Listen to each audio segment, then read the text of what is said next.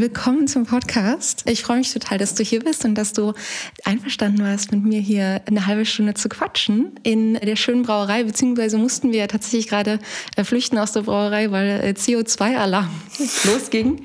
Auch das passiert, das habe ich mir im Vorhinein nicht so gut überlegt, dass man, äh, wenn man die Leute einlädt, zum Podcast in der Brauerei aufnehmen. Das klingt total cool, aber natürlich rollen wir Bier und dann entsteht da CO2 und das will ich natürlich nicht, dass du hier ganz schläfrig bist während du mit mir sprichst. Deswegen, also, Nietzsche, willkommen. Ja, ich freue mich auch sehr, heute hier zu sein bei dir.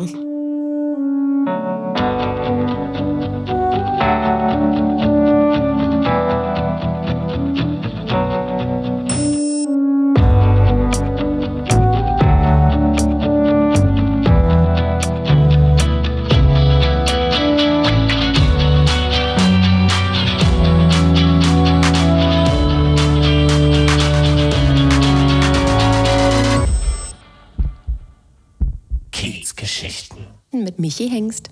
Nietzsche, ich habe dich eingeladen, weil du eine ganz tolle Frau bist, die ich glücklicherweise Anfang des Sommers kennengelernt habe. Ne, beziehungsweise letztes Jahr im, äh, im Herbst haben wir uns kennengelernt. Beim Glühwein, ja. Beim Glühwein auf der Straße im Prenzlauer Berg am Krüger. Mhm. Von mir mittlerweile also eine Stammkneipe, von dir auf jeden Fall auch. Ja. Und genau, haben uns da irgendwie auf einem Glühwein ganz, ganz kurzweilig unterhalten und äh, und das war irgendwie total schön. Und dann habe ich erfahren, dass du Fotografin bist mhm. und dir ein ganz tolles Projekt überlegt hast, was äh, letztes Jahr noch sehr in den Kinderschuhen stand. Und äh, jetzt äh, kann man äh, das Endresultat in der Hand halten. Du hast einen ganz tollen Fotoband rausgebracht. Kein Halt mehr heißt ja. der. Magst du äh, unseren lieben Zuhörerinnen einmal kurz erzählen, was, was dich dazu gebracht hat, ein Bildband rauszubringen? Ja, das war letztendlich ähm, die ganze Situation, die wir natürlich letztes Jahr hatten oder auch immer noch, in der wir natürlich sind, Corona. Ähm, mein ganzer Freundeskreis, der ist da so ein bisschen zusammengebrochen. Ähm, da kann ich jetzt auch einfach von meiner Wenigkeit ausgehen. Also nicht zusammengebrochen, aber da hat was gefehlt, weil wir auf, einfach, auf jeden Fall nicht mehr raus konnten, so wie wir wollten. Auch vielleicht nicht mehr ins Krüger gehen konnten, wie wir wollten und vor allen Dingen emotional mit den Leuten sehr viel passiert ist, weil sie ihrer Berufung oder dem eigentlichen Leben nicht mehr nachgehen konnten. Und da dachte ich mir, durch viele Gespräche mit Freunden und Bekannten, die eben in der Kunst- und Kulturbranche unterwegs sind, eigentlich müssen wir ein Zeichen setzen, wie wichtig Kunst und Kultur für uns alle ist, weil es natürlich sehr viele soziale Aspekte hat. Ne? Das ist ein kreativer Input, den wir brauchen. Stell dir kurz vor, Berlin hätte keine Graffitis oder irgendwas, ne? wie, wie trostlos wäre es. Und dann kam halt die Projektidee, kein Halt mehr. Und wir haben uns wirklich ziemlich am Anfang kennengelernt, weil es war, glaube ich, im November, als wir uns gesehen haben. Und auch kurz danach unser Fotoshooting gemacht haben, genau. Und ähm, jetzt ist daraus ein dicker Bildband geworden. Ja, ein sehr dicker Bildband. Ja. Wie viele Seiten hat das ganze Ding? 100, 120? 100? Nee, 206. 206, wow. Ja. Also es fängt schon im Einband sozusagen an. Im Einband ist das Schutz zu sehen. Der liebe Florian vom Schutz war ja auch schon hier. Und das geht aber quasi durch. Also das JAM, das SO36, irgendwie, wie gesagt, Schutz wahnsinnig viele wirklich Institutionen äh, aus der Stadt hast du versammelt in diesem Bildband. Kanntest du die ganzen Leute schon vorher oder wie kamst du dazu, dass, dass du ja einmal wirklich durch die gesamte Bandbreite von dem, was Berlin in Kunst und Kultur anzubieten hat, da vor die Linse bekommen hast? Also ich habe erstmal angefangen natürlich im eigenen Freundeskreis oder eigenen Netzwerk ähm, die Projektidee zu verstreuen und zu sagen, hey, wir wollen da was machen oder ich möchte da was machen habe da nicht Lust zu partizipieren.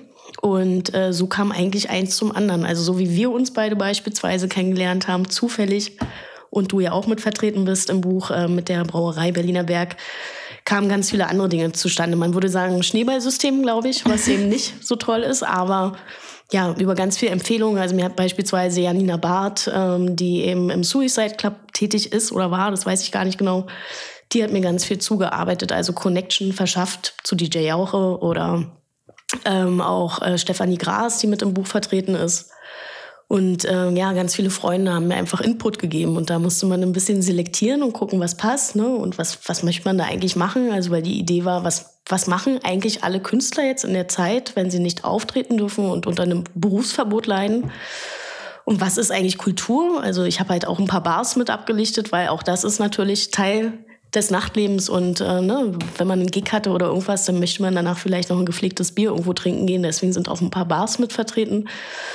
Genau, und so kam dann irgendwie eins zum anderen, dass das Projekt sich immer weiter entwickelt hat, weil immer mehr Leute auch vielleicht miteinander kommuniziert haben und man hat Vorschläge bekommen und ja, so kam es zustande, dass wir halt mittlerweile um die 70 Protagonisten im Buch sind. Was, äh, also hättest du mich das vor einem Jahr gefragt, hätte ich dir gesagt, nee, das ist äh, nicht realistisch, nicht machbar und jetzt äh, haben wir es aber so gewuppt. Ja, also es ist wirklich beeindruckend, äh, wenn man, wenn man da durchblättert und du hast teilweise auch noch ein paar Interviews mit drin mit mhm. den Leuten oder die haben Texte geschrieben mit äh, dazu. Und das Thema vom Podcast ist ja Heimat Berlin. Und mh, mm, wenn man es vielleicht jetzt mal einmal kurz ein bisschen größer, so von aus der Vogelperspektive anguckt, dann hat ja Berlin eine Million Aspekte, auch was Heimat für Menschen, die hier leben, bedeuten kann, aber eben auch aus meiner Sicht ein ganz zentraler Aspekt vom Leben in der Stadt und, und das, was vielleicht eben auch Heimat für ganz viele, viele Bewohnerinnen der Stadt ist, ist eben das Nachtleben ne, in mhm. seinem ganzen Facettenreichtum. Und das ist eben vom irgendwie Techno-Club über die Bar, wo du hingehst, irgendwie über äh, Tanztheater, über, du hast zum Starken August zum Beispiel, die sind sogar auf dem Cover, ähm, was ja irgendwie ein ganz, ganz tolles ja, Burlesque, äh, ich weiß gar nicht, wie die sich selber beschreiben, ist auf jeden Fall nicht nur eine Bar. Äh, da hast du ja so eine ganze Bandbreite irgendwie, die du, die du aufzeigst in dem Bildband. War das schwer für dich zu selektieren, dass du vielleicht auch nicht so, hm, ich sag mal, einseitig wirst und irgendwie jetzt ne, den 20. Techno-Club äh, da irgendwie porträtierst? Oder mhm. wie, wie hast du da deine, deine Protagonistinnen ausgesucht? Also mir war ganz wichtig, dass man versucht, diese Diversität, die wir hier in Berlin definitiv haben, ähm, versucht hat, also versucht festzuhalten. Weil wo fängt eigentlich ne, auch das System an? Bei einer Veranstaltung oder beim Künstlerdasein, so das fängt halt ganz unten an. So. Und äh, das heißt, da ist ein Veranstalter, ein Booker, den man vielleicht eben nicht auf der Bühne sieht. Ganz wichtig, oder Bookerin auch, ne? Ähm, genauso wie eine Toilettenfrau oder auch Security. So, das sind halt alles Aspekte. So kann halt nur das System funktionieren und nur so baut es sich auf. Und ähm, da war für mich ganz wichtig, dass man aus allen Bereichen jemanden festhält. Vielleicht eben auch guckt, dass man ein paar starke Frauen findet, ähm, weil das ist, ähm, ich glaube, und das Buch beweist es auch wieder, doch auch wieder eine Männerdomine etwas, zumindest im Technikerbereich oder ähnliches. Aber ich habe versucht mit dem Buch ähm, ja schon dieses Diverse eben festzuhalten und so zu selektieren, dass es eben nicht immer wieder das Gleiche ist. Man hätte natürlich noch ne, ins Berghain vielleicht gehen können oder irgendwo anders hin, aber das sind halt natürlich auch immer die Läden, die sowieso präsentiert werden. Ähm, das Buch hat auch den Fokus auf Subkultur, würde ich denken, weil auch ich mir dort dachte, wenn man jetzt anfängt mit großen Bands oder irgendwas zu arbeiten, a, ist es schwierig an die ranzukommen. Und eigentlich haben die Leute auch eine Plattform. Hm. sowieso schon um vielleicht Gedanken mitteilen zu können. Hm, das heißt, du wolltest auch eher äh, vielleicht Leuten eine Plattform geben, die, die sonst so nicht so ähm, schon präsent sind. Genau, ja, das also, war mir sehr wichtig. Du hast ja schon die Toilettenfrau benannt. Äh, Madame Pipi ist, ja. äh, hat auch eine Seite bekommen, was ich ganz herzlich finde. Äh, die können vielleicht sogar einige, also zumindest die Clubgeherinnen aus der Columbia-Halle ist sie, die gute Seele. Genau, die gute Seele Roswitha ähm, war leider Gottes, habe ich jetzt auch vor kurzem erfahren, 23 Jahre lang jetzt in einer äh, Columbia-Halle tätig und ähm, musste das jetzt leider aus gesundheitlichen Gründen beenden, äh, unabhängig von Corona. Und ähm, das ist eins der wenigen Bilder, was außerhalb von der pandemischen Zeit quasi entstanden ist. Das war beim Knockator-Konzert. Ähm, da bin ich heimlich noch mit meiner Kamera reingegangen. Eigentlich hätte ich sie vorne abgeben müssen, aber ich hatte sie noch. Und ähm, ja, das ist eins auch meiner Lieblingsbilder, was definitiv im Buch ist. Ich finde es sehr ausdrucksstark und das ist Roswitha ist eine Toilettenfrau mit Leib und Seele. Und ich glaube, die hat ihren Beruf sehr geliebt. Und ähm, ich liebe dieses Bild im Buch. Also es ist wirklich toll. Ja, total. Und also ich finde es auch so schön, dass du ähm, Toilettenfrau, aber eben auch die Tontechniker, die haben dann ein Bild aus, äh, wie heißen sie, die? Du meinst die Big-Rig-Jungs, ja, glaube Big ich. Das genau. sind Trigger, aber ja. Die sitzen mit bei Blackbox draußen äh, in Wilhelmsruh. Und ähm, da arbeitet ein Freund von mir, To. Und genau, das war für mich auch mal ein sehr interessanter Einblick in deren Werkstätten quasi reingucken zu dürfen oder Lager. Genau, und, und genau die Leute haben ja eben also noch weniger eine Plattform gehabt als die Kulturschaffenden, die sonst wo im Publikum stehen. Haben die dir so ein bisschen Einblicke geschafft in ihre Lebensrealität während der Pandemie? Und ich will gar nicht so viel über Corona reden, weil ich glaube, das ist irgendwie eh klar, dass es halt beschissen ja. war und irgendwie noch ist und so. Aber was mich auch beim Durchblättern vom Bildband ganz viel beschäftigt hat, ist so dieses, wenn wir eben sagen, dass die Kunst- und Kulturszene in Berlin wirklich essentiell für die Stadt ist und auch so die Schönheit der Stadt zu einem ganz großen Teil irgendwie mitbestimmt. Und war das denn vor der Pandemie anders in Sachen von die Wertschätzung war damals da und dann war sie nicht da? Oder wie, wie hat sich das denn so entwickelt, dass wir jetzt eben sagen, es muss ein Bildband wie kein Halt mehr geben, damit wir quasi mal aufwachen und, und irgendwie da auch Aufmerksamkeit drauf kriegen auf das Thema? Ähm, ich glaube, eine große Problematik war, ähm, oder ist es auch immer noch, ähm, ist wirklich einfach die Denkweise von manchen Leuten, wo ich jetzt auch gar nicht äh, urteilen möchte, was richtig oder falsch ist. Aber ich glaube, sehr viele Probleme, die jetzt zum Vorschein gekommen sind, die waren eigentlich schon vorher da. Letztendlich ist es nur wie eine riesige Lupe, ist über die Pandemie noch einmal so rübergerutscht und hat viele Traurigkeiten und viele ähm, Ungerechtigkeiten offengelegt. Und ich denke, dass ähm, ein Umdenken generell auch her muss bei den Leuten. Und das war auch schon eigentlich vorher so. Nur hatte, glaube ich, keiner Zeit, darüber nachzudenken, weil alle befangen sind in ihrem Alltag. Also es ist ja traditionell so, dass wir eine 40-Stunden-Woche haben. Ne? Also die Pandemie hat es halt letztendlich so gemacht, dass wir irgendwie auf einmal mehr Zeit hatten, uns mit Dingen zu beschäftigen, die vielleicht vorher gar nicht möglich waren, weil man eben immer in seinem Alltagstrott drin ist. Und auf einmal hieß es ja, okay, es gibt vielleicht ein Berufsverbot. Die Politik war sich, glaube ich, auch gar nicht so richtig im Klaren, äh, wenn sie sagen, okay, Kunst und Kultur wird jetzt auf Null gesetzt wie viele Leute betrifft das eigentlich? Ne? Also das ist schon enorm, das ist ein riesiger Sektor. Ich glaube, das ist mit einer der stärksten Wirtschaftssektoren, die wir hier haben. Ja, ja. Und ähm, das ähm, Buch ist letztendlich auch nur ein Spiegel vielleicht für alle Städte. Also Du meinst in anderen Städten, wo es im Prinzip genau das Gleiche war, nur also in Berlin, dadurch, dass man halt so viel hat, von dem man zehren kann, kann man ein Bild genau. draus machen. Ja, genau, und ich hatte äh, auch für mich selber, dadurch, dass wir ja eben in dieser Situation, in dieser sehr surrealen Situation äh, immer noch auch leben, habe ich mir so ein kleines Credo gesetzt gehabt, dass alle Teilnehmer ähm, einen Wohnsitz in Berlin haben müssen, weil auch ich immer nicht wusste, kann ich eigentlich morgen noch raus. Ja, es gab ja. ja immer wieder neue Nachrichten. So, man wusste ja überhaupt nicht, was ist morgen. Diese Ungewissheit ist, glaube ich, auch das, was uns alle verbindet. Ja. Äh, wie, ja, wie war das dann? Äh, also äh, mit Maske bist du dann losgezogen und hast äh, die Protagonistinnen fotografiert? Genau, also in Innenräumen war das dann schon oft so, dass ich selber eine Maske getragen habe, die äh, Protagonisten gebeten habe, sie kurz fürs Foto wenigstens abzunehmen. Äh, wir haben aber alle Abstand gehalten. Also es gab auch ein paar Leute, die ich sehr, sehr lange nicht gesehen habe und durch das Fotobuch Beispielsweise Katja Luca habe ich vor 15 Jahren das letzte Mal gesehen glaubst gar nicht, wie sehr ich die, äh, wie gern ich die gedrückt hätte und das ging halt nicht. Ja, ja. Und ähm, man, ja, man musste auch immer, glaube ich, so ein bisschen für sich selber abchecken, ne? wie geht jeder damit um. Also ähm, wir waren sehr vorsichtig, auch dass Abstände eingehalten werden. Oder ich war sehr vorsichtig, ähm, weil das war natürlich eine Notwendigkeit, um vielleicht auch diesen solidarischen Aspekt mit reinzubringen, dass man vorsichtig ist und natürlich nicht möchte, dass sich irgendwer infiziert. Weil ich habe äh, auch in der Pandemie natürlich sehr viele Leute gesehen, aber das eben immer mit den Aha-Regeln, sage ich mal, ähm, weil es natürlich eine Notwendigkeit war, Rücksicht zu nehmen und auf diese Aspekte zu achten. Ja, ja. Ähm, Solidarität ist ein schönes Stichwort. Ich weiß, weil du mir das quasi in der, in der Bar immer mal erzählt hast, Du hast natürlich alle Fotos gemacht und bist äh, quasi die Haupt, also die Initiatorin und überhaupt die, die Projektleitung und, und hast das alles auf den Weg gebracht. Aber du hattest ganz viel Hilfe.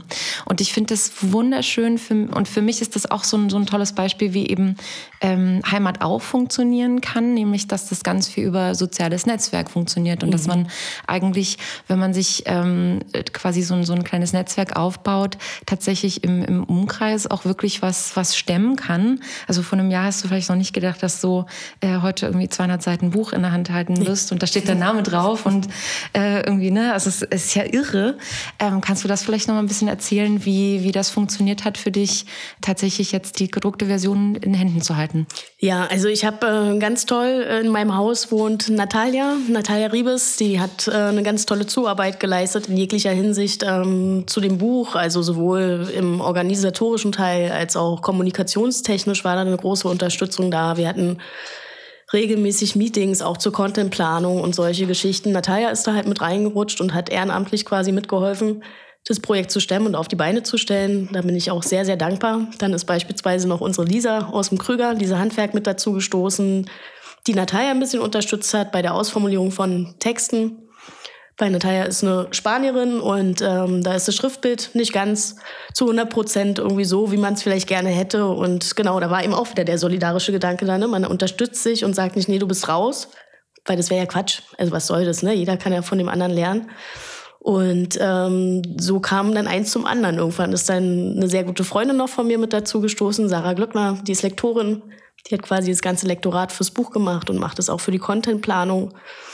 Und äh, durch die Janina Barth vom Suicide Club kam sogar noch eine äh, Fotografiestudentin mit dazu, Malika Schluchter, die ich bei dem einen oder anderen Fotoshooting mit dabei hatte. Und ähm, das war, glaube ich, für sie wie so ein kleines Praktikum. Für mich auch eine komplett neue Situation. Ich besitze kein Büro, mache das alles aus meinem WG-Zimmer heraus. Ich habe keine festen Arbeitszeiten, so in dem Sinne. Ja, und Malika habe ich dann halt gesagt, du musst wissen, ob du darauf Lust hast, dich darauf einzulassen. Ja, ja, ich bin da flexibel. Und so hatten wir dann auch eine sehr schöne Zusammenarbeit ja. miteinander. Hast du deine Fotoassistenz? Sie war meine Fotoassistenz und ich glaube, wir haben uns gegenseitig so ein bisschen befruchtet. Also das ist, ähm, ja, das ist wirklich, also ich habe viel Solidarität jetzt in dem letzten Jahr erfahren und ähm, bin da sehr, sehr dankbar drüber und sehe auch, was aus diesem Buch geworden ist. Und das hätte ich natürlich alles überhaupt nicht alleine geschafft. Und das Tolle ist, dass jetzt noch zum Team eine andere Freundin äh, mit dazu gekommen ist, Birgit Schreiber. Das ist eine sehr, sehr gute Freundin von mir. Ähm, und Birgit ist Berliner Schnack. So, das ist eine alte Kreuzbergerin, die kennt sich halt aus und ja, recherchiert ganz viel und macht, ähm, ist jetzt auch noch bei diesem Content-Team quasi als Support mit dabei und macht es ganz, ganz toll. Ja, mm, wenn ich darüber gelesen habe und auch im Buch so ein paar ähm, Leute, die da äh, ihre Interviews abgedruckt haben, ganz viele haben gesagt, dass das so ein, äh, so ein Zeitzeugnis für sie ist, das Buch. Das ist quasi eine Abbildung der jetzigen Situation, eben auf Grundlage so, was wir jetzt gerade in der Pandemie irgendwie erlebt haben in der Kunst- und Kulturszene. Ist dieses ich zeige, wie mein Berlin gerade ist, für dich ähm, auch so ein Motivator gewesen, um das zu machen? Auf jeden Fall. Es ist, glaube ich, sehr unüblich, dass man Fotos macht und sie direkt kurze Zeit später, sage ich mal, in einem Buch ähm, ja, verewigt und direkt dieses Buch rausbringt. Eigentlich lässt man so diese Bilder, glaube ich, zehn Jahre lang schlummern und dann haben die so einen anderen Mehrwert.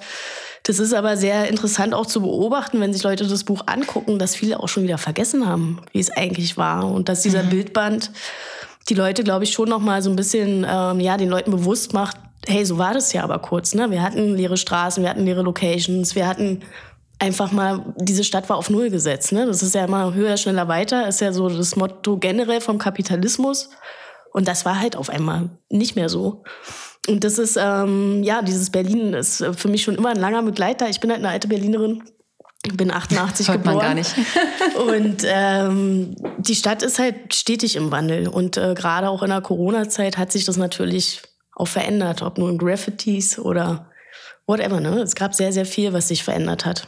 Hm. Aber bleibt es da für dich stehen bei dem Zeitzeugnis? Weil einer der Protagonisten hat was gesagt. Er hat den Vergleich gezogen, dass es für ihn, also die Situation jetzt sich für ihn daran erinnert, wie ähm, die äh, unbespielten Flächen in den frühen 90ern äh, sich dargestellt haben. Und er spricht von so einem kulturellen Vakuum. Und das fand ich ganz interessant, weil ich da nämlich ehrlicherweise auch so ein bisschen äh, eine Chance sehe, dass du sagst, wenn, wenn du in den 90ern vielleicht auch so ein kulturelles Vakuum hattest, was vielleicht vergleichbar ist, und das können, mhm. wir, können wir gerne diskutieren, aber vielleicht vergleichbar ist mit dem, was wir jetzt gerade hatten, dann gab es ja danach eine Phase, wo es einfach eine totale Explosion gab und mhm. eben auch ganz viel möglich war und ganz viel Neues dadurch entstanden mhm. ist. Ähm, hast du das vielleicht auch erlebt in, in jetzt vielleicht auch sogar so der, der letzten äh, Phase, wo dann schon langsam wieder an Sachen gehen auf, man kann wieder ein bisschen äh, Kultur leben? Da bin ich äh, total bei dir, auch bei dieser Aussage mit dem Vakuum. Also ich glaube, 90er war halt die Techno-Szene hier krass auf einmal am ne, Aufblühen. So, das muss man sich vorstellen, wie die Rolling Stones, die es damals gab, oder The Doors, keine Ahnung, gab es hier auf einmal Techno. So, das war halt hier,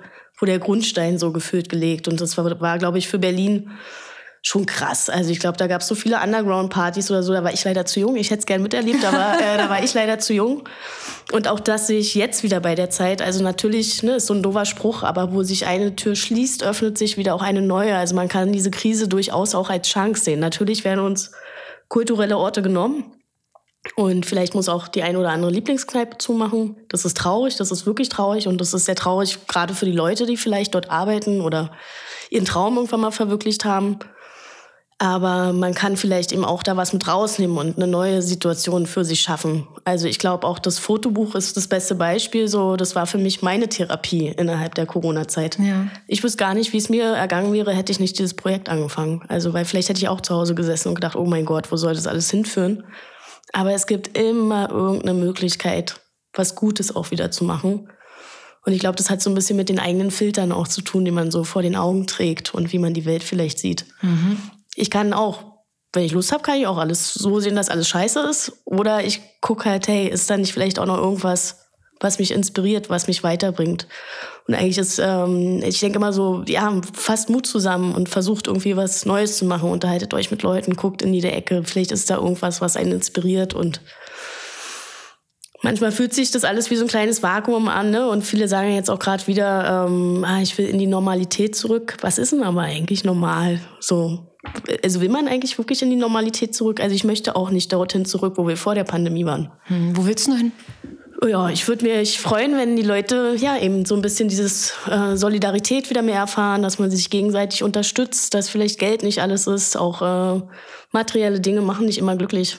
Mhm. Ähm, dass man sich vielleicht wieder so auf ursprüngliche Dinge konzentriert, was weiß ich, Familie, Liebe oder ne, also so Arbeiten ist auch nicht alles. So, das ist wichtig, das ist ähm, ein wichtiger Aspekt in unserem Leben und ist auch total wichtig, damit die Wirtschaft angekurbelt werden kann und so weiter. Aber es gibt natürlich noch so viele andere Facetten im Leben, wie Familie, die einen auch durchaus äh, überfordert hat in der Pandemiezeit, wo auf einmal alle zu Hause eingesperrt waren und der Raum viel zu klein war.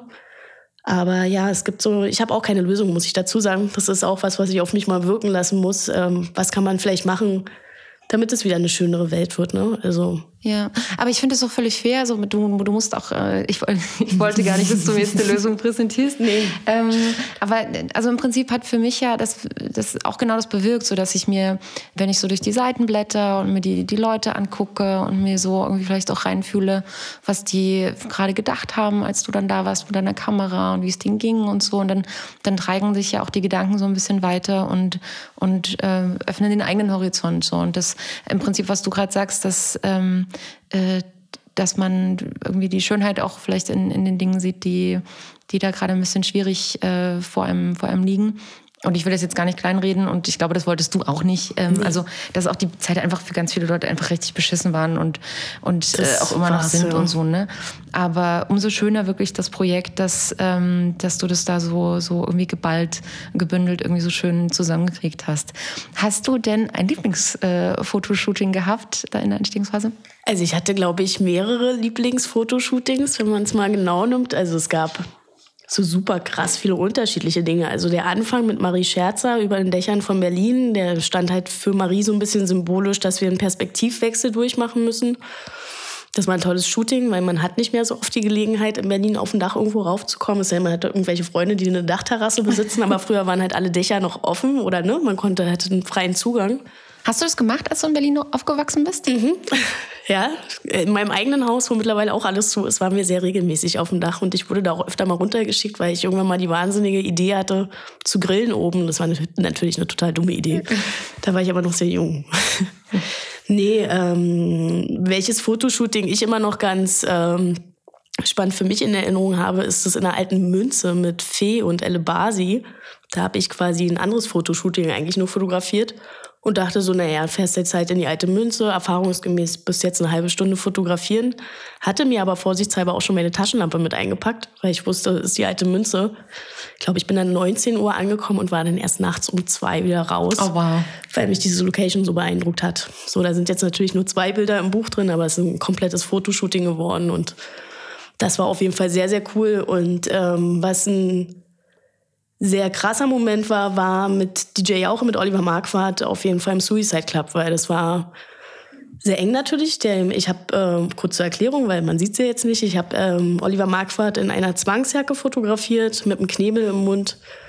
Quasi, das ist seine Antwort auf die Frage, wie es ihm geht. Okay. Ähm, noch nicht mal in Bezug auf Corona, sondern eher in Bezug vielleicht eher aufs Musikbusiness und in dieser Welt weil für Olli auch viele Lieblingsorte äh, verschwunden sind irgendwie in Berlin, weil diese Stadt natürlich immer wieder in diesem stetigen Wandel ähm, hat.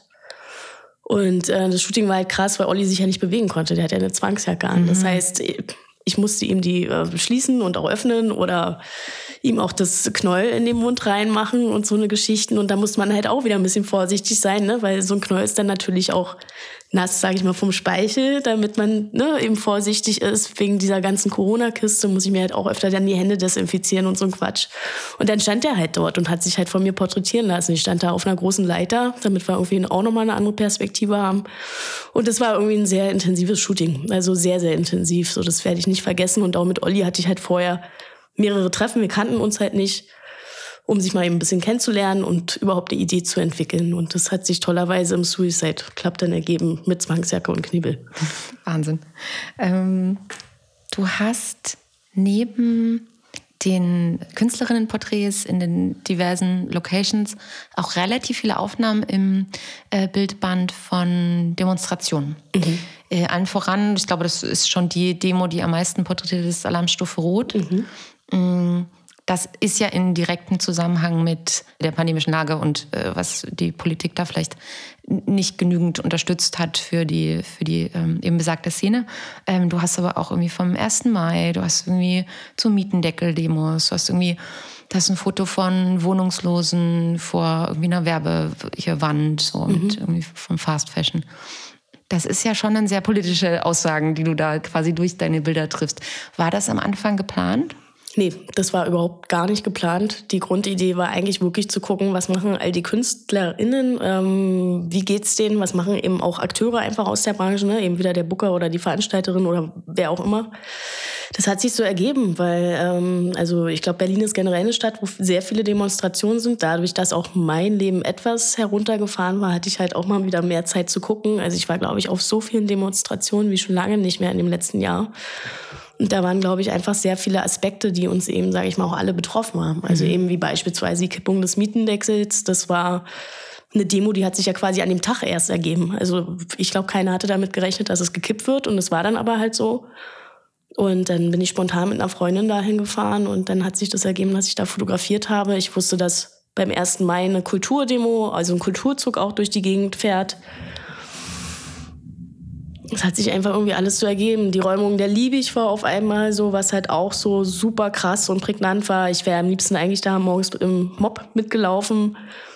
Also wär, hätte ich mich auch ein bisschen überwinden müssen, so, aber ging halt nicht, weil ich arbeiten musste. Also konnte ich nur davor und danach hinfahren. Und das war eine sehr, sehr schräge Atmosphäre in, in der Liebig. Das war schon krass.